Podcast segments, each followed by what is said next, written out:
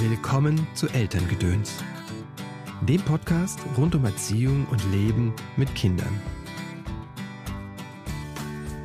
Ich würde meinem jüngeren Ich gerne sagen, es ist okay, es ist alles okay, wenn etwas nicht so läuft, wie es in den Elternratgebern, in der Theorie, in den Best Cases beschrieben ist. Man liest diese Dinge und denkt, das ist das Beste fürs Kind. Und wenn ich so nicht mache, versaue ich mein Kind schon in den ersten Monaten. Hallo, schön, dass du eingeschaltet hast zu dieser Episode von Elterngedöns. Mein Name ist Christopher End. Ich unterstütze Eltern darin, die Beziehung zu ihrem Kind bewusst zu gestalten. Was in unseren Rucksack kam, war nicht unsere Entscheidung. Was wir weitergeben, schon.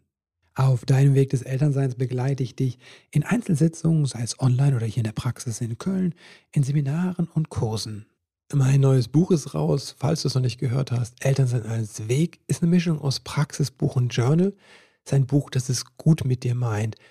Mit dem Buch möchte ich dich ein bisschen unterstützen, ein wenig liebevoller und verständnisvoller zu werden, und zwar mit dir selbst. Zum Gast der heutigen Folge, Silke Schröckert. Silke ist Journalistin, Autorin und Moderatorin. Sie zählt zu den Stammautorinnen bei Leben und Erziehen, betreibt ihr eigenes Portal enkelkind.de und co-moderiert das YouTube-Magazin Kino oder Couch. Das Buch Bad Mom, wie ich eine schlechte Mutter wurde, um die beste Mutter für meine Kinder zu sein, ist bereits ihr zweites Buch. Das erste heißt 101 Dinge, die in keinem Elternratgeber stehen, obwohl sie so wichtig, witzig und wunderbar wohltuend sind. Silke ist verheiratet, hat zwei Kinder und wohnt im Speckgürtel von Hamburg. Und als perfekte Mutter macht sie ihren Rotkohl natürlich selbst. Wie es zu dieser Rotkohlaktion kam und wieso es dann bei einer einmaligen Gelegenheit blieb, das erfährst du in dieser Folge. Hallo Silke, herzlich willkommen im Podcast. Schön, dass du da bist. Vielen Dank für die Einladung. Ich freue mich sehr, hier zu sein. Mhm. Du hast ein Buch geschrieben, Bad Mom. Wieso sollten wir schlechte Eltern werden? Das ist eine wunderbare Frage. Ähm, ich glaube, wir müssen uns gar nicht wahnsinnig viel Mühe geben, schlechte Eltern zu werden. Mhm. Ich glaube, dass wir alle selbst immer ganz, ganz schlecht von uns denken und viel schlechter von uns denken, als wir eigentlich sind als Elternteil. Weil mhm. die Erwartung an Eltern und ich denke, man kann das explizit hervorheben, auch besonders an Mütter, ja. so gewaltig und so umfangreich und so alleinnehmend sind, dass man gar nicht anders kann, als im direkten Vergleich mit all diesen Erwartungen zu denken, oh mein Gott, ich bin so schlecht, ich habe irgendwas nicht richtig, nicht hm. perfekt gemacht. Und ähm, was wir, glaube ich, tun sollten und worum es äh, mir mit dem Buch auch ging, war, sich einzugestehen, dass das gar nicht schlimm ist, dass es überhaupt nicht erstrebenswert ist, perfekt zu sein in der Elternschaft, sondern im Gegenteil, dass es allen in der Familie richtig, richtig gut tun kann, wenn man vermeintlich schlechte Dinge tut. Diese kleinen Fehlerchen im Alltag, die in Wahrheit gar keine Fehler sind, sondern vielleicht Chancen, sich ein bisschen besser und entspannter zu fühlen im Elternalltag. Mhm. Wieso sind das, ähm, wieso hilft das uns, wenn wir Fehler machen?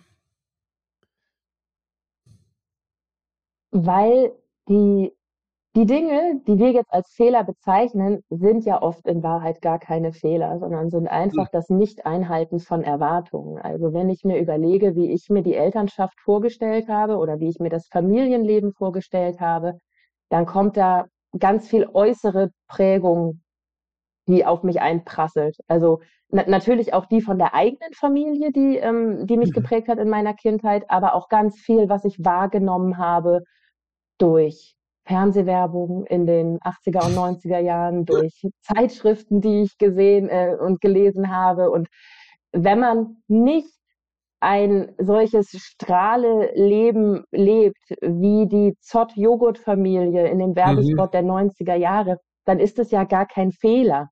Also wir, wir, wir denken immer, es ist ein Fehler, wenn die Kinder nicht ruhig am Essenstisch sitzen bleiben, weil es gehört doch dazu, dass die ganze Familie ruhig um den Essenstisch sitzt und alle warten, bis aufgegessen wurde. Oder wir denken, es ist ein Fehler, wenn die Kinder heute länger Fernsehen geguckt haben. Mhm. Oder wir denken, es ist ein Fehler, wenn wir nicht frisch gekocht haben, sondern Fastfood-Essen geholt haben. Und ich bin der Meinung, das sind gar keine Fehler, sondern Dinge, die vollkommen normal sind und es einfach unser Bild dessen, was von uns als Eltern erwartet mhm. wird, so hochgestochen und so unerreichbar ist, dass es uns halt hilft, diese Dinge zu tun und irgendwann auch zu verinnerlichen, es ist nicht falsch, es ist nicht schlimm und es ist kein mhm. Fehler, wenn wir nicht die Bilderbuchfamilie sind, die wir aus dem Fernsehen oder aus Bilderbüchern kennen, sondern wenn es bei uns auch mal ein bisschen turbulenter und einfach anders zugeht, als uns Medien, und damit meine ich sowohl die alten Medien, die mhm. ich eben genannt habe, als natürlich auch die neuen sozialen Medien, uns es vielleicht vorgaukeln, weil das ja immer nur Ausschnitte sind, die uns da präsentiert werden. Hm. Wie lernen wir uns davon zu befreien? Seien es jetzt die, die alte Zahnarzt-Werbung oder keine Ahnung was, dieses Zahnarzt-Lächeln, was man in, bei den Menschen ja auch mal sah. Die waren immer alle glücklich, ne, in diesen Familien. Alle. Ja, klar. Und ähm, das hat ja eine Wirkung, wie du erzählst, auch in deinem Buch. Ich kann mich da auch erinnern. Ich hatte wirklich auch als Kind wirklich auch Sorge oder Angst vor Gefrierbrand. Ne? Das ist eine schöne Geschichte. Gefrierbrand, die, die Urängste, ja klar. Ich wusste auch nicht, was es genau ist, aber ich hatte, ging davon aus, dass es etwas sehr Geschädliches ist, wie verschimmeltes Brot, ne, dass man daran sterben kann. Weil ich das immer sah in der Werbung. Ne? Die waren ja auch sehr erschrocken, die Menschen, so als würde jetzt gleich die Atombombe fallen oder so. Was? Aber es hat überhaupt keine gesundheitliche Auswirkung, ne? So, glaube ich. Sieht aber nicht schön aus, ne? So. Mama, haben wir Gefrierbrand in der Familie? Genau. Ja, du musst jetzt sehr stark sein. Ja, ich, ich weiß nicht, ob das überhaupt möglich ist, sich wirklich komplett von diesen Bildern frei zu machen, die mhm. uns da geprägt haben. Also mhm. ich habe ja eben schon die Zott-Sahne-Joghurt-Familie mhm. äh, mhm. erwähnt, die wirklich sich in mein Unterbewusstsein gefräst hat, dass äh, mich selber äh, das immer wieder erschrickt, ne, dass ich so diese Bilder nicht loswerde. Und ähm, auch so Geschichten wie Villa Riba und Villa Bajo, wie sauber das Geschirr sein muss. Und also die, die Werbebotschaften, die sich an an Mütter gerichtet haben in der Zeit, in der ich halt mit dem, mit dem linearen Fernsehen aufgewachsen bin, also in den 80er und 90er Jahren. Das waren ja Werbebotschaften, die sich nicht nur an Mütter gerichtet haben, sondern vor allem an Mütter und Hausfrauen. Weil das war ja mhm. nun mal in der Regel einfach so, dass die Mutter, also die unsere Elterngeneration, ist bis auf einige Ausnahmefällen sicherlich äh, in Westdeutschland, wo ich aufgewachsen bin, zu Hause geblieben und hat sich um die Kinder gekümmert und war zuständig dafür, dass die Kaffeetassen leer getrunken werden und dass da bloß kein Kaffeesatz unten drin bleibt, weil der Kaffee nicht die Krönung war. Ne? Und solche Geschichten. Das heißt, mein Bild vom vom perfekten Familienleben mhm. ging auch immer Hand in Hand mit einem Bild der perfekten Hausfrau, die ich werden wollte. Mhm. Und ich finde das ganz erstaunlich, dass ich schon so ähm, ja so so aufnahmebereit war für diese Werbebotschaften ja. in einem Alter, in dem es mich ja noch gar nicht irgendwie tangiert hat und dass ich das jetzt mit knapp 40 Jahren wieder aus meinem Unterbewusstsein rausbekomme, dass ich mit einem normalen Job und mit einer Selbstständigkeit ähm, also mein, meine Kinder sind beide in die Betreuung gegangen, als sie ein Jahr alt waren, dass ich gar nicht die Möglichkeiten habe, mich derart um den Haushalt zu kümmern, wie es vielleicht noch vor ein oder zwei Generationen der Fall war.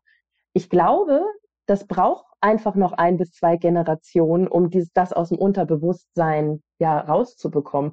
Und deswegen ist es so wichtig, darüber zu sprechen, mhm. meiner Meinung nach, und sich darüber auszutauschen, wenn es furchtbar zu Hause aussieht, wenn man zwischen all den Kita-Sommerfesten und äh, Schulsommerfesten, die jetzt gerade anstehen, und zwischen allem, was einfach familiär auf der To-Do-Liste steht, dass man es nicht auch noch schafft, ein Picobell reines Villa Bacho Zott Sahne Joghurt Family Home zu Hause zu ja. erschaffen und diese Fotos mal miteinander teilt. Auf Instagram kriegen mhm. wir ja mhm. immer nur diese perfekt dekorierten Ausschnitte gezeigt. Und ich frage mich, mein Gott, wie hat die Mutter das geschafft, jetzt auch noch so eine Do-it-yourself-Deko da irgendwie mhm. hinzuzaubern, wenn ich es nicht mal schaffe, mir abends die Zähne zu putzen, bevor ich einschlafe. Mhm.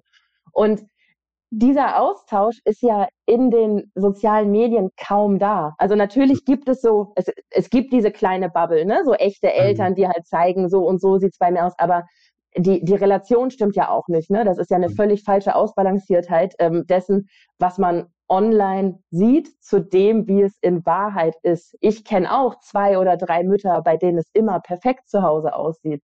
Aber 98 Prozent der Eltern, die ich kenne, geben zu, genauso wie ich. Also ich könnte diesen Kameraausschnitt hier jetzt nicht drehen nach rechts oder links, ohne mich zu schämen. Ne? Ich habe hm. hier hinter mir aufgeräumt, aber sonst halt nicht. Und ich glaube, dass es ganz, ganz wichtig ist, sich da häufiger auszutauschen und zu sagen, äh, bitte kommt gern zu Besuch, aber äh, guckt nicht in die Küche, weil die sieht aus mhm. wie Sau. Anstatt mhm. halt immer nur zu sagen, so, so diese tolle Regenbogentorte habe ich selbst gemacht und diese Dinge zu teilen, weil wenn man nur oft genug eine Sache immer und immer wieder sieht, dann nimmt man sie ja irgendwann als Realität wahr. Und wenn ich mhm. durch meinen Instagram-Feed scrolle, das frustriert mich total, was ich da sehe und was ich alles nicht geschafft habe an diesem heutigen Tag und was ich auch diese Woche nicht mehr schaffen werde, was andere Mütter geschafft haben. Und deswegen bin ich mir gar nicht so sicher, ob wir dieses Bild mit so mhm. einem ge guten Gedanken loswerden. Ich glaube, das braucht eine Weile leider. Mhm. Was mich und was auch viele meiner Klientinnen sehr beschäftigt, ist gar nicht so das Äußere, das ist eins, aber da können die viele schon sagen, ja, ich lasse es halt so. Was aber viel tiefer geht nochmal ist, und das kommt auch aus der Werbung, ist dieses Bild der glücklichen Familie, ja. Diese Zott- oder äh, Miracoli-Familie, ne, wo die Mutter ja. fröhlich mhm. gelaunt die Kinder zum Essen ruft und alle sind fröhlich und lächeln ne, und haben dieses Zahnarztlächeln im Gesicht. Und da war ich schon als Kind auch ein bisschen beleidigt, ne, dass meine Mutter nicht immer so freundlich war. Ne? Was? Die war auch mal genervt, ne? Und hat auch gesagt, so nicht, ne? Das will ich nicht, ne? Und, und ich weiß da, viele Menschen mit Str ne? Dass die da dieses Bild haben. Und das kommt ja in Social Media auch, ne? Also die aus der Achtsamkeitsbubble wird es ja auch gefüttert. So, dass das alles immer im Lächeln ist und äh, aus der Mitte heraus. Ne? Das ist ja nicht die Realität. Ja, und ich glaube, dass, also das ist, finde ich, empfinde ich tatsächlich so, dass es nicht nur durch die sozialen Medien kommt. Ähm, ich finde, dass es auch durch diverse Elternratgeber und Mhm. durch diverse Elternzeitschriften oft so vermittelt wird. Ähm, und, und da manchmal gerade in einer, in einer hormonell ohnehin schon sehr angreifbaren Lebensphase, Ah, wie der Schwangerschaft oder dem ersten Lebensjahr des Kindes, wo ich also wo, wo ich heulend über Wäschebergen zusammengebrochen bin, einfach weil ich meine eigenen Gefühle gar nicht mehr verstanden habe, ähm, dass da auch durch, ähm, durch ganz klassische gedruckte Medien so ein Bild entsteht von dem Eindruck, das sei normal. Mhm. Und manchmal so ein, es fehlt dann manchmal so ein bisschen ähm, die Erkenntnis, dass es das erstrebenswerte Idealbild und es wäre toll, wenn es so wäre, aber dass das auf keinen Fall ähm, Alltag oder normal ist. Ich, ich denke da an viele Elternratgeber, die sich beschäftigen mit, ähm, mit dem Thema so ähm, Mama bitte nicht schreien und, mhm. und ähm, äh, äh, Erziehung ohne Schimpfen und so. Ja. Ich finde das super. Das sind fantastische Themen und es ist ganz wichtig, dass man darüber spricht. Ja. Es darf aber nicht, nicht der Eindruck entstehen, dass man sich sofort, meiner Meinung nach, sofort schlecht fühlt, wenn man einen Tag doch geschrien hat. Also es ist ja utopisch zu denken, ich lese ein Buch und danach schreie ich nie wieder. Das, das wäre ja toll, wenn das gehen würde. Und manchmal habe ich den Eindruck, dass durch diese Fülle an Medien, die wir haben, klassisch wie, wie online, die gut ist und die wichtig ist, trotzdem zusätzlicher Druck ausgeübt wird. Und ich, ja, ich finde es dann einfach wichtig zu, mitzugeben zu, zu dieser Lektüre, zu sagen, es ist super, dass du dich damit auseinandersetzt. Allein ja. die Tatsache, dass man sich ein Buch besorgt, das sich mit, genau. äh, mit mhm. diesen Themen beschäftigt, das mhm. zeigt ja schon, dass man was verändern möchte und dass es aber nicht schlimm ist, wenn es von heute auf morgen nicht klappt. Also, mhm. niemand kann von heute auf morgen die Miracoli-Familie sein, nur weil man sich ein Buch dazu durchgelesen hat. Das funktioniert Oder sich die Spaghetti gekauft hat, diese Hose, die fertige Hose. Genau, das wäre schön, ja. Obwohl die Fertigsoße, das plädierst du in deinem Buch auch dafür, ne, für dass die Fertigsoße durchaus für Entspannung sorgen kann und für glückliche Gesichter. Nicht nur die Fertigsoße. Sehr, ich habe sehr viel Fertignahrung in mein Leben gelassen und ich wollte das nie. Und es geht mir so viel besser, seitdem ich das getan habe. Seitdem man einfach so ein bisschen diese Erwartungshaltung die ja manchmal wirklich nur an einen selbst irgendwie mhm. gerichtet mhm. ist, wenn man die ein bisschen ablegt. Bei mir kommen mittlerweile die Pfannkuchen aus der Schüttelflasche, aus dieser mhm. fürchterlichen Backmischung, weil das die Pfannkuchen sind, die meine Kinder am liebsten essen. Mhm. Und ja, nicht nur die Tomatensoße. Ich bestelle das ganze Weihnachtsessen, bestelle ich mittlerweile fertig online, weil ich einfach merke, ich schaffe nicht alles so, wie es im Fernsehen, wie es in den Medien suggeriert wird und wie ich es mir selbst einmal vorgestellt habe. Und wenn man dann einmal einen Heiligabend verbracht hat mit einer Fertigente, im Vergleich zu einem Heiligabend, wo man acht Stunden in der Küche stand, um die Ente irgendwie perfekt durchschmoren zu können, mhm. und ich beherrsche diese Kunst ja noch nicht einmal, dann merkt man, wie sehr man sich auch selbst was Gutes damit tut. Ne? Und dann ist ja die ganze Familie entspannter, wenn es Mutti gut geht, blöd gesagt. Mhm. Ja, ich musste das, äh, das Kapitel, das beschreibst du ja in deinem Buch Bad Mom, schreibst du das, das eine Weihnachtsfest, dieses einige Heiligabend, wo du das wirklich versucht hast. Ne? Du hast wirklich alles gegeben. Und ich war im ersten Moment wirklich, ich wusste, ich war verblüfft, erstaunt und beschämt, weil du äh, den Rotkohl selbst gemacht hast. Und ich dachte mir, scheiße, ich habe noch nie in meinem Leben Rotkohl selbst gemacht. Ich mache immer nur ein Glas und ich gucke dann immer, dass es immer, äh, ne, dann mittlerweile, dass es Bio ist und keine Ahnung was, ne? Aber ja. Und dann hast du dich in die Küche gestellt und wirklich alles selbst gemacht. Ähm, das Ergebnis ist äh, traurig und lustig zu lesen in dem Buch. Und ich musste sehr schmunzeln. Ja. Aber, Aber Heiligabend ist, so, ist, das Perfektion, äh, so das Sinnbild von Perfektion, ist das Heilige Abend, oder? Also bei mir auf jeden Fall, weil ich als Kind den Heiligabend bei uns perfekt wahrgenommen habe. Und mhm. ich glaube, dass das spielt eine ganz, ganz große Rolle. Wie, also ich habe auch Freundinnen und Freunde, die sagen, Weihnachten spielt für mich gar nicht so eine große Rolle. Das war bei mir jetzt in der Kindheit nicht so das Event. Also meine mhm. Mutter hat den dritten Weihnachtsfeiertag erfunden, damit wir länger Weihnachten feiern können. Ne? Also wir hatten in der Familie mal drei Weihnachtsfeiertage und haben eigentlich schon im November angefangen, mhm. ähm, ja, Weihnachten zu zelebrieren. Und natürlich entsteht da das Bedürfnis, den mhm. eigenen Kindern genauso ein schönes Weihnachtsfest zu bereiten, wie man es selber in der mhm. Kindheit erlebt hat. Und ich konnte das einfach nicht. Und ich finde aber diese, diese Rotkohl-Geschichte, die ist ein wunderbares Beispiel dafür, wie man sich auch selbst unter Druck setzt und wie man halt zusätzlich zu den ganzen äußeren Erwartungen mhm. auch noch eigene Erwartungen aufbaut, die völlig irrsinnig sind. Ich meine, meine, meine äh, die beiden Omas haben ja am, an dem Heiligabend dann auch gesagt, warum machst du den Rotkohl selbst? Das macht kein Mensch. Und ich, ich ich weiß gar nicht warum. Ich war der Meinung, das gehört sich so. Das heißt, mhm. da kommt zu, zu all diesen Dingen, die man dann irgendwie machen und erfüllen will, kommt noch so eine eigene Doofheit dazu, dass ich halt irgendwie dachte, das müsste jetzt auch noch so gemacht sein. Mhm. Und es hatte niemand anderes diese Erwartung an das Weihnachtsfest, außer außer ich mhm. selbst, außer mein, dieses achtjährige Kind in mir, das wieder Weihnachten so feiern wollte wie früher, als mhm. ich klein mhm. war und meinen eigenen Kindern das auch so bereiten wollte. Und ich glaube, im Jahr darauf waren alle erleichtert, dass ich das alles dass ich gesagt habe, so, hier kriegt jetzt jeder Aufgaben. Es ist völliger Quatsch, dass ich das alles selbst mache. Jeder kriegt Aufgaben. Ja. Einer betreut die Kinder, der andere bringt Nachtisch mit, der dritte deckt schon mal den Tisch und ich schieb nur noch hier die bestellte Ente in den Ofen. Und wir hatten es mhm. alle sehr viel schöner. Nicht nur ich. Ja, es erinnert mich an, ich weiß gar nicht, letztes oder vorletztes Weihnachten, Heiligabend, da haben wir Kartoffelsalat gemacht. Kann man gut vorbereiten. Hessischen ja hessischen Kartoffelsalat und äh, meine Eltern haben dann schlesische Bratwürste mitgebracht. Ne? Ja, sehr schön. So, ne? und für die Kinder gab es vegetarische, äh, glaube ich, Käse so. Aber es war wirklich sehr simpel und es hat gut geschmeckt und wir waren alle mega entspannt. Ne? Ja, wenig Aufwand, mehr Zeit für das Eigentliche, was wichtig ist an Heiligabend und nicht, nicht irgendwie.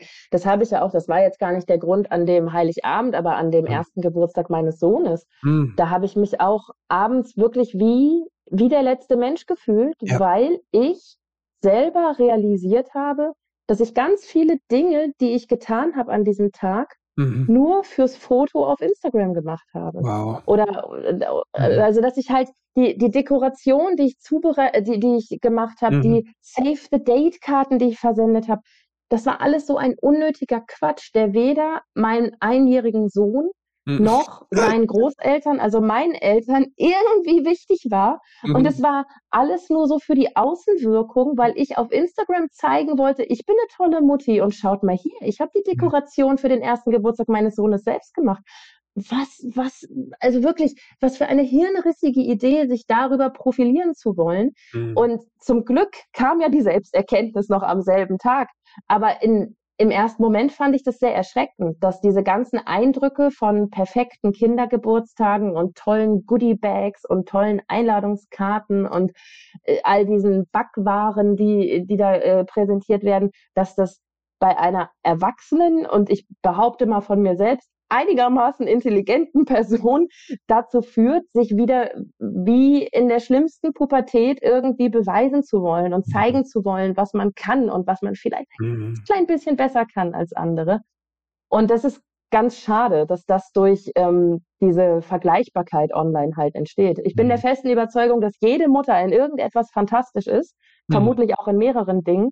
Und dass es ganz wichtig ist, sich nicht an den Dingen zu messen, die man zufällig mhm. in den Instagram-Feed mhm. gespült bekommt. Oder mhm. halt auch eben gerade nicht zufällig, sondern äh, sehr bewusst, weil man immer wieder auf dieselben Sachen klickt und der Algorithmus einem dann immer wieder reinspült in den Feed, wie andere Leute ihre Wohnung einrichten, wie andere Leute ihren Kuchen backen.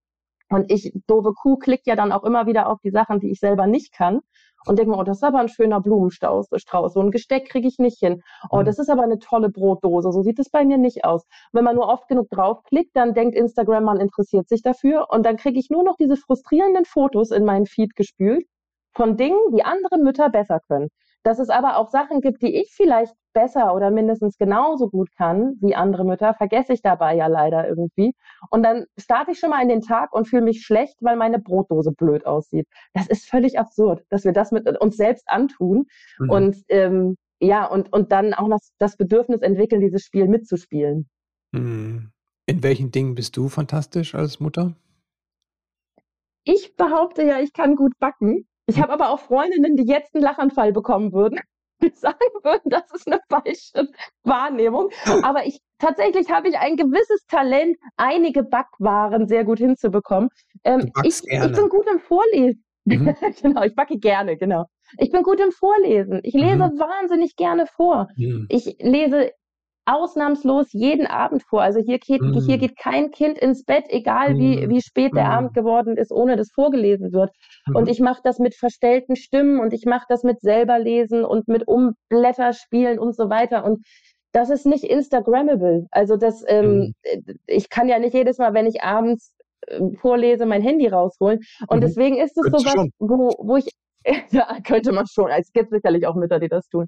Ähm, also, also das ist einfach was, wo ich auch im Austausch mit anderen Familien mitbekomme, dass das nicht selbstverständlich ist, dass jeden Abend ausnahmslos so lange vorgelesen wird. Wow. Und das mache mhm. ich gerne. Ich, es gibt auch Spiele, die ich wahnsinnig gerne mit meinen Kindern mhm. spiele. Wir haben hier so eine äh, geteilte Familienleidenschaft. Wir puzzeln alle gerne. Mhm. Und hier liegt eigentlich immer auf dem Wohnzimmertisch so ein tausend Teile Puzzle.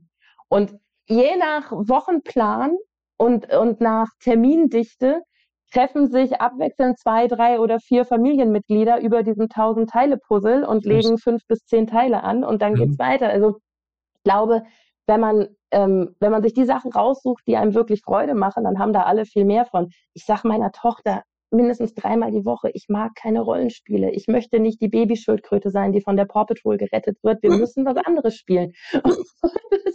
darin bin ich nicht gut. Ich mhm. sage dann auch immer Dinge, die sie nicht will, dass ich die sage. Also suchen wir uns andere Sachen, die uns mhm. halt irgendwie dann beiden mehr Freude machen. Von all den Vorstellungen und Ansprüchen, die du losgelassen hast, was war am befreiendsten?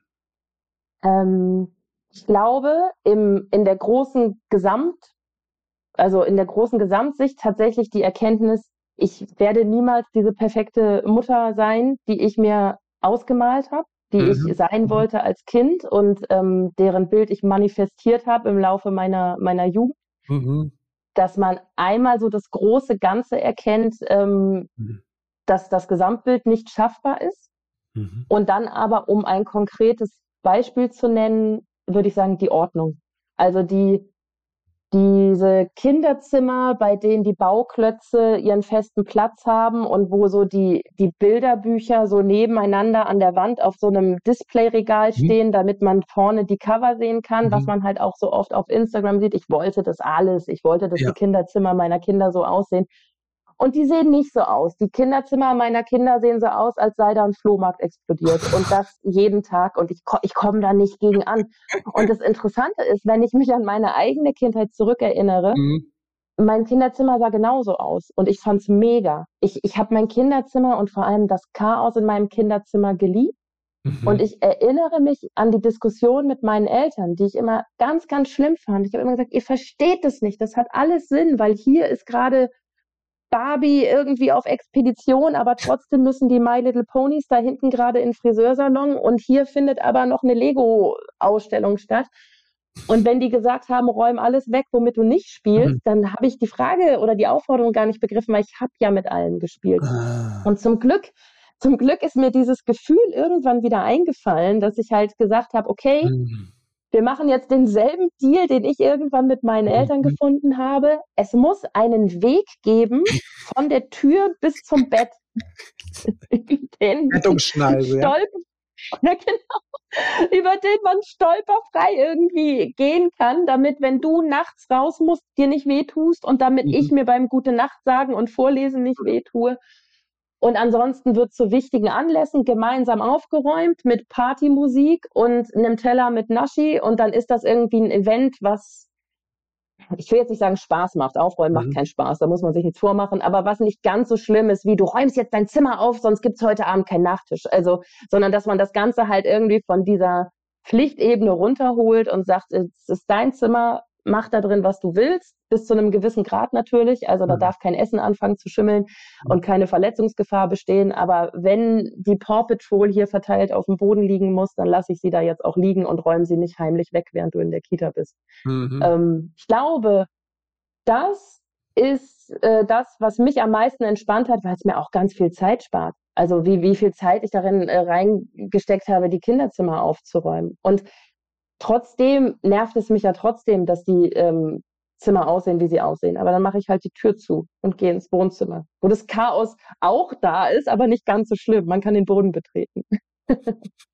mhm. Was würdest du deinem jüngeren Ich mit auf den Weg geben, wenn du zehn Jahre zurückreisen könntest, also vor die Geburt oder elf vor die Geburt eures ersten Kindes? Mm, ich, ich sage ja immer gerne, ich wäre beim ersten Kind gerne so entspannt gewesen wie beim zweiten Kind. Mhm, mh. da, dabei ist das absoluter Quatsch eigentlich. Ich war beim zweiten Kind auch noch nicht richtig entspannt. Also natürlich irgendwie entspannter als ja. beim ersten Kind. Ähm, aber ich glaube, da muss man, da muss man schon in, in den hohen einstelligen Bereich gehen, was die Kinder anbelangt, um zu sagen, dass da jetzt wirklich eine ehrliche Entspannung ähm, mhm. in, in den Babyjahren aufkommt. Ähm, ich würde meinem jüngeren Ich gerne sagen, es ist okay, es ist alles okay, wenn etwas nicht so läuft, wie es in den Elternratgebern, in der mhm. Theorie, in den Best Cases beschrieben ist. Mhm. Man liest diese Dinge und denkt, das ist das Beste fürs Kind. Und wenn ich so nicht mache, versau ich mein Kind schon in den ersten Monaten. Mhm. So, also man, man hat ja dann wirklich manchmal als Mutter so eine hormonell gesteuerte sicherlich auch Angst davor, ja. irgendetwas falsch zu machen ich, ich, erinnere mich daran, wie ich ähm, mit, mit Beikost angefangen habe und wirklich verzweifelt bin über der Auswahl des Breis und welchen Brei zu welcher Uhrzeit und so. War vollkommen egal. Mein Sohn hat mhm. sowieso nur die eine Sorte gegessen. Und das würde ich meinem, meinem jüngeren Ich gerne sagen. Es ist vollkommen okay, wenn die Dinge nicht so laufen, wie sie in der Theorie laufen sollten und du findest deinen eigenen Weg und der ist trotzdem super. Also mhm. ich, wenn ich mir heute meine Kinder angucke, ich finde die großartig. Ich, also ich hoffe, das sagt mhm. fast jede Mutter über ihre Kinder, dass sie ihre Kinder großartig findet. Und es ist sicherlich vollkommen egal, ob der nun Pastinake oder Möhrchen als ersten Brei gegessen hat. Und diese Gedanken hätte ich mir gerne erspart. Aber mhm. sie gehören vermutlich auch einfach dazu. Du hast ja gesagt, die werden auch durch manche Elternratgeber so gefüttert. Das hatten wir ja vorhin schon mal das Thema.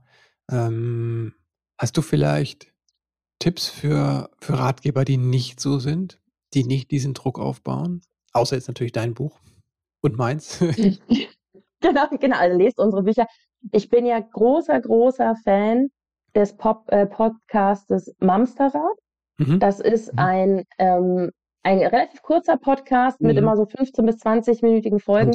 Und äh, genau, und die haben auch ein Buch rausgebracht, mhm. wo es wo es um viele Dinge geht, die ich auch dank ihrer Hilfe mittlerweile äh, verinnerlicht habe, nämlich dass ganz viele Dinge oft nur so unser eigenes Bedürfnis sind oder halt gelernt, also wie das Stillsitzen am Tisch, bis alle ja. aufgegessen haben oder die Ordnung im Kinderzimmer, dass das ja oft einfach nur etwas ist, was ich gelernt habe in meiner Kindheit und deswegen so projiziere und denke, das muss so sein und dass es halt durchaus erlaubt ist, einmal zu hinterfragen, ob das wirklich so sein muss. Mhm.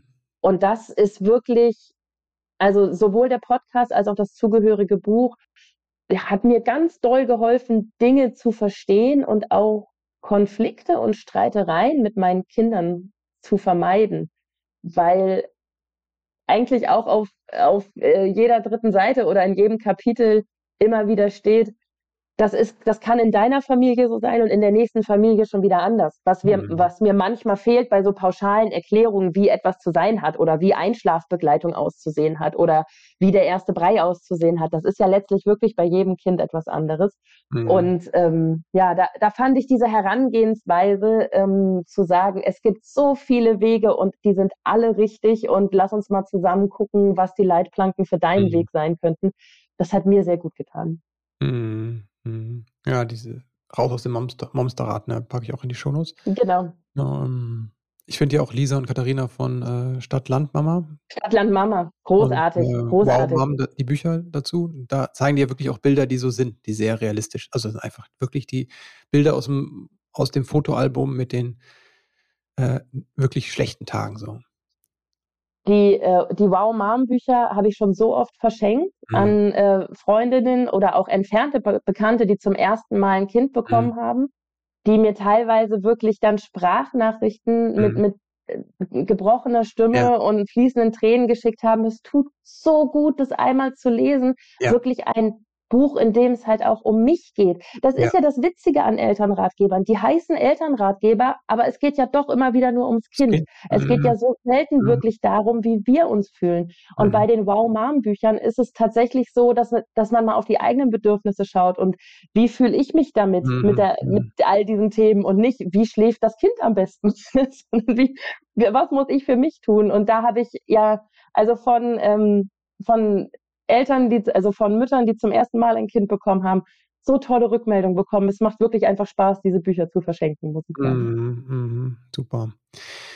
Wo wir bei Tipps sind gerade, ich weiß ja, dass du äh, nicht nur Elternratgeber schreibst, sondern auch großer Familie ist das eine Thema, ne? Das andere Thema, hast du gesagt, zwei Fs, ne? sind die Filme, die Welt ja. der bewegten Bilder. Ähm, hast du da Tipps, was, was vielleicht auch unser unser Elternbild ähm, verändern könnte oder was es leicht macht, vielleicht leichter macht, das Elternsein, Film oder Serien? Hm, also ich glaube, was, was in Bezug auf, auf Filme und Serien schon mal so eine Botschaft ist, die ich immer gerne vermittel, ist, dass Bildschirmzeit nicht gleich Bildschirmzeit ist. Also das, dieses Wort Bildschirmzeit war ja gerade in der Corona-Pandemie so ein viel diskutiertes Thema. Ne? Wie viel mhm. Bildschirmzeit ist erlaubt? Und oh mein Gott, die Bildschirmzeit der Kinder ist dramatisch gestiegen während der Lockdowns. Also ja, wenn das überrascht, ne? wundert mich auch ehrlicherweise. Und natürlich bin ich auch kein Fan davon, mhm. ähm, Kinder vorm Fernseher zu wirklich im wahrsten Sinne des Wortes, des Wortes zu parken und ja. zu sagen, mach da mal. Und mhm. ich habe auch schon Gespräche mit, mit Eltern geführt, deren Kinder in meinem Alter sind, die sagten, die wissen gar nicht mehr so genau, was ihre Kinder sich da eigentlich anschauen. Also um mhm. Gottes Willen, darum geht's mir nicht. Ne? Das ist, ähm, ich will hier kein Plädoyer dafür halten, zu sagen, lasst eure Kinder mehr Fernsehen glotzen und äh, kümmert euch nicht um die. Aber was, was mich manchmal, was mir manchmal auffällt, ist, dass so die Differenzierung fehlt dass gemeinsame familiäre mhm. Bildschirmzeit auch etwas ganz, ganz Tolles sein kann und etwas sein kann, wo, wo alle einen Gewinn von haben. Also dadurch, dass mein Mann und ich beruflich sehr viele Filme schauen und halt mhm. auch Kinder- und Familienfilme schauen, macht es uns ganz viel Freude, wenn wir da auf, auf Perlen stoßen oder auf mhm. Filme, wo wir denken, das ist jetzt etwas, was unsere Kinder wirklich interessieren und auch faszinieren könnte dann hier gemeinsame ähm, Kinonachmittage oder Abende zu machen. Und ein Kinofilm dauert nun mal zwei Stunden oder mhm. 90 bis 100 Minuten. Und dann hat die Sechsjährige eine Bildschirmzeit von 100 Minuten gehabt an dem mhm. Tag. Und ich weigere mich aber, das zu verteufeln als mhm. zu viel Bildschirmzeit. Weil wir sitzen dann hier zusammen, halten zwischendurch auch den Film an, reden darüber, wenn Fragen kommen. Und mhm. vor allem reden wir hinterher darüber. Und die Kinder erzählen später noch begeistert von Szenen, mhm wo sie sagen, ah, ich glaube, der hat das und das gemeint, als er das mhm. und das gesagt hat. Oder die, die Sechsjährige, die dann plötzlich Emotionen in Worte fasst und mhm. sagt, was sie glaubt, wie die Protagonistin eines Filmes sich gefühlt hat. Ähm, ich, also wie gesagt, ich kann da, kann da nur sagen, das ist etwas, was unser Familienleben sehr bereichert mhm. und was ich wo ich niemals sagen würde, jetzt fühle ich mich aber schlecht, weil wir so viel Bildschirmzeit hatten. Also ich fühle mich schlecht, wenn ich sage, Kinder, ich muss arbeiten, bitte macht euch den Fernseher an und dann sitzen die mhm. da alleine vor. Das ist was völlig anderes. Aber gemeinsam Filme zu schauen, gemeinsam auch sich von den Kindern Sachen zeigen zu lassen, die sie begeistern, kann auch mhm. total toll sein. Also wir haben hier so die goldene Regel, was Medienerziehung anbelangt. Wenn die Kinder sich für eine Serie interessieren, dass die dann mindestens ein bis zwei Folgen davon mit uns gemeinsam gucken müssen. Ah. Und wenn wir dann sagen, okay, wir haben jetzt verstanden, worum es in dieser mhm. Serie geht, wir glauben auch, dass da eine gewisse Verlässlichkeit besteht, dass nicht plötzlich in der dritten oder vierten Folge das Gewaltpotenzial nach oben geht oder äh, mhm. sonst irgendwas. Dann dürfen Sie die Serie auch ohne uns weiterschauen. Und ich hatte das jetzt gerade mit, ähm, mit der Serie Ladybug, wo jetzt der mhm. große Kinofilm, äh, mhm. also der erste Kinofilm ist. Und ich saß dann mit meiner Tochter im Kino, habe diesen Film gesehen und ich kenne davon drei oder vier Folgen von der Serie. Sie kennt alle Folgen. Das mhm. heißt, ich saß in einem Film, wo ich Fragen hatte, weil ich Zusammenhänge nicht verstanden habe. Und meine Sechsjährige konnte mir dann erklären, ja Mama, das ist doch so, weil der ist verliebt in die und mhm. die wissen aber nicht die geheime Identität von der. Und das fand sie natürlich auch total aufregend mhm. und toll dass sie jetzt plötzlich ein Herrschaftswissen hat, was ich mhm. in diesem Fall, obwohl ich mich beruflich mit Filmen auseinandersetze, nicht mitbringe. Also ja, das ist ähm, mein, mein Plädoyer, mein Tipp. Nicht jede Bildschirmzeit verteufeln, sondern auch, auch Klassiker. Wir haben E.T. zusammen geguckt. Die Kinder fanden mhm. es großartig. Also es gibt wirklich Sachen, die man, ja, wo man sagen kann, das ähm, macht auch Spaß weiterzugeben an die nächste Generation. Man muss nur immer warten, bis die Kinder alt genug sind. Und wir haben jetzt natürlich im Zuge des neuen Indiana Jones Films haben wir hier sehr mit den Hufen geschart, aber nein, mhm. Indiana Jones durften unsere Kinder dann doch noch nicht gucken. Mhm. Hast du, muss noch ein noch, bisschen warten. Zum Schluss noch drei Tipps für die Perlen der Kinder in Jugendfilme, vielleicht einmal für so Sechsjährige, keine Ahnung, 10, 12 und dann jugendlich. Ja, ich habe ähm, ein toller ein toller, toller alter Film, weil der ganz ruhig erzählt ist. Den mhm. habe ich auch immer empfohlen, so als ersten Kinofilm, wenn der mal wieder aufgeführt wird, ist Kommissar Buffy. Ähm, mhm. Kommissar Buffy gibt es auch als, als Kinderbücher. Mhm. Und das ist ein Zeichentrickfilm, der ganz viele ruhige Bilder hat. Das heißt, nachdem ein mhm. Dialog entstanden ist, mhm. wird auch erstmal wieder eine Landschaft gezeigt und dann schneit mhm. es und dann sieht man die Bäume und dann geht es nicht so rasant irgendwie mhm. weiter. Also es ist ein ganz toller Film für ein erstes, auch zu Hause, ein erster langer, langer Spielfilm, ne? Der ist mhm. natürlich nicht so wahnsinnig lang. Und ähm, trotzdem ist der spannend, weil es gibt einen mhm. Nüssedieb im Wald und der Nüssedieb okay. muss gefunden werden. Mhm. Das Süß. ist ein ganz toller Film. Mhm. ähm, so für, für dann schon die etwas älteren, was auch so der erste Kinofilm war, den unser Sohn dann sehen durfte, ähm, wirklich eine Herzensempfehlung ist Paddington 2. Also wirklich mhm. der zweite Teil von Paddington ist sehr viel schöner als der, als der mhm. erste Paddington-Teil. Okay. Ähm, der, das ist ein Film, wo ich auch sage, der macht also der ist auch für Erwachsene, auch wenn ihr keine Kinder habt, guckt Paddington mhm. 2, ist ein toller Film. Und für Kinder ist es natürlich immer noch mal ein Unterschied, ob es jetzt ein Zeichentrickfilm oder eine Realverfilmung mhm. ist. Und das ist, das ist diese schöne Kombination aus echten Schauspielern, fühlt sich an mhm. wie ein mhm. Film für Erwachsene, aber dann ist trotzdem dieser knuffige Bär dabei. Und wir haben jetzt gerade, und jetzt komme ich in die Empfehlung für ältere Kinder, also weil du so nach neun, zehn, elfjährigen gefragt hast, läuft jetzt gerade ganz aktuell auf Netflix äh, der Film Nimona spielt, mhm. also ist eine Comic-Verfilmung, der Comic ist auch sehr empfehlenswert und spielt in einer Zukunft, in der es aber Ritter gibt. Also ein mhm. faszinierendes Szenario, was mhm. ich so mhm. auch noch nicht erlebt habe, dass halt in einer, in einer Welt, in der es Technologien, Handys, Internet und so weiter gibt, es noch klassische Ritterkämpfe gibt. Mhm. Und ähm, ja, Nimona, Nimona ist ein Mädchen, die die Fähigkeit hat, ihre Gestalt zu wandeln und dadurch natürlich auch von vielen gefürchtet und ausgegrenzt wird. Und das ist ein sehr schöner Film, in, mhm. also in tollen Bildern erzählt, der ganz viel mit ja über Toleranz und Akzeptanz auch lehrt. Ähm, der ist spannend, der ist nichts für jüngere Kinder, aber so für 9, 10, 11-Jährige mhm. und deren Eltern macht der sehr viel Spaß. Super. Danke dir für die Filmtipps. Packen wir auch in die Show Notes. Danke dir auch für das Gespräch. Ich könnte noch lange mit dir weiterquatschen und äh, an der Stelle aber auch danke für deine Arbeit. Ähm, insbesondere das, was du schreibst in Leben und Erziehen oder auch in deinen Büchern wie Bad Mom. Ne? Äh, große Empfehlung für alle, die etwas äh, mehr mit Leichtigkeit auf ihr Eltern- oder ihr Muttersein schauen wollen. Äh, es ist viel zum Schmunzeln drin und äh, Silke lässt da im übertragenen Sinne die Hosen runter und zeigt, was, was sie alles äh, gegangen ist. Also vielen, vielen Dank dafür. Wo kann man sich mit dir vernetzen oder wo treibst du dich im Netz gerade am meisten rum? Äh, ich bin auf Instagram, wie, mhm. wie ich ja schon häufiger jetzt hier erzählt habe, mhm, mhm. unterwegs äh, und auf Twitter. Ich, hm. ähm, ich, es sind mehr so, die Worte sind mehr so meins. Ich bin nicht so ja. wahnsinnig gut im Fotografieren. Mhm. Und auf Twitter reicht es ja, wenn man auf Buchstaben tippt. Da mhm. findet man mich. Mhm. Super. Links kommen die Show Notes. Jetzt zu den letzten Fragen, die alle meine Gäste beantworten können, wenn sie möchten. Wenn du an deine eigene Kindheit denkst, was hat vielleicht gefehlt, was du dir später selbst beibringen konntest? Ich bin so froh, dass ich wusste, dass diese Frage kommt und dass ich mich ein kleines bisschen darauf vorbereiten konnte, weil ich, ähm, ich habe, und damit ist natürlich auch ganz viel Dankbarkeit verbunden. Ich habe immer das Gefühl, dass ich so ein ganz großes Glück habe, in einer wirklich sehr wohlbehüteten Kind, mhm. also eine sehr wohlbehütete Kindheit zu haben.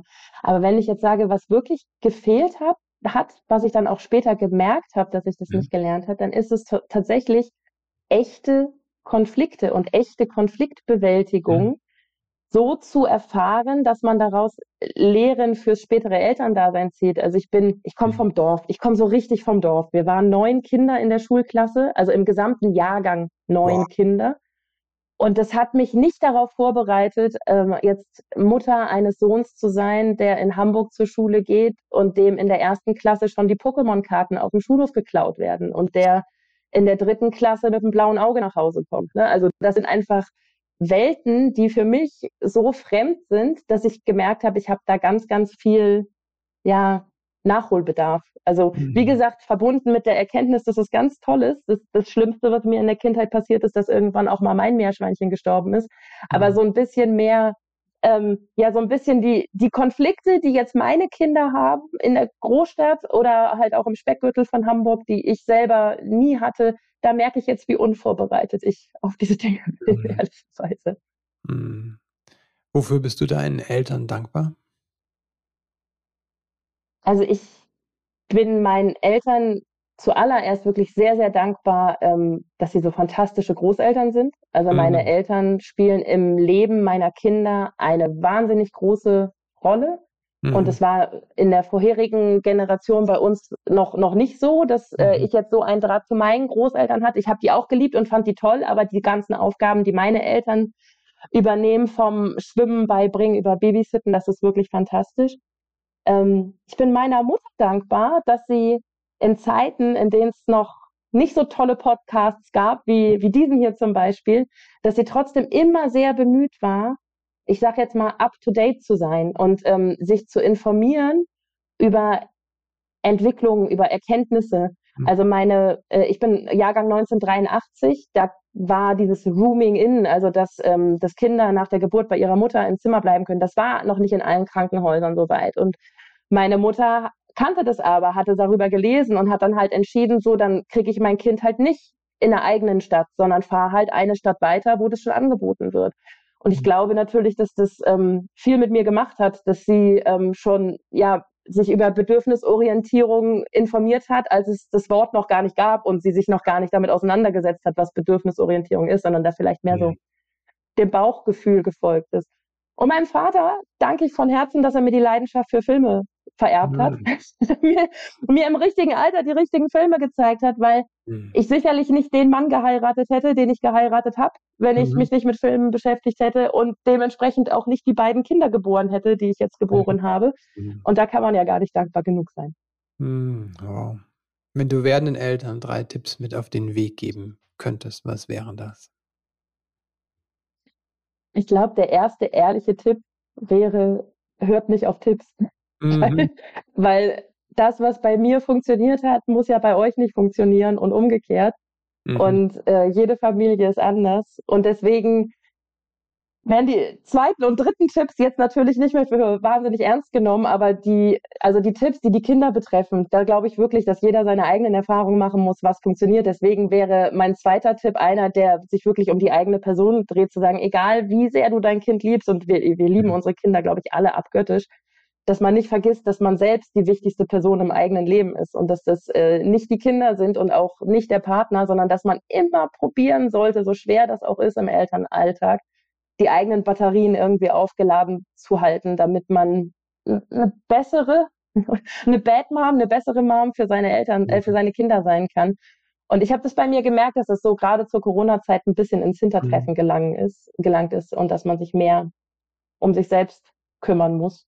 Mhm. Und der dritte Punkt ist kein Tipp, sondern vielleicht mehr eine Aussage. Du, an alle Mütter, die das hören, auch an alle Väter, die das hören. Ich finde euch alle toll. Ihr macht es großartig und mhm. äh, wenn die Tipps, die ihr lest, nicht funktionieren, ist vollkommen egal, der nächste Tipp funktioniert. Und ich finde einfach bei, bei jedem Elternteil, denke ich immer wieder, entdecke ich Sachen, die ich großartig finde, wo ich mir eine Scheibe von abschneiden möchte. Mhm. Und das vergisst man, glaube ich, manchmal, wenn man es nicht regelmäßig gesagt bekommt. Deswegen wollte mhm. ich die mhm. Gelegenheit nutzen, das loszuwerden.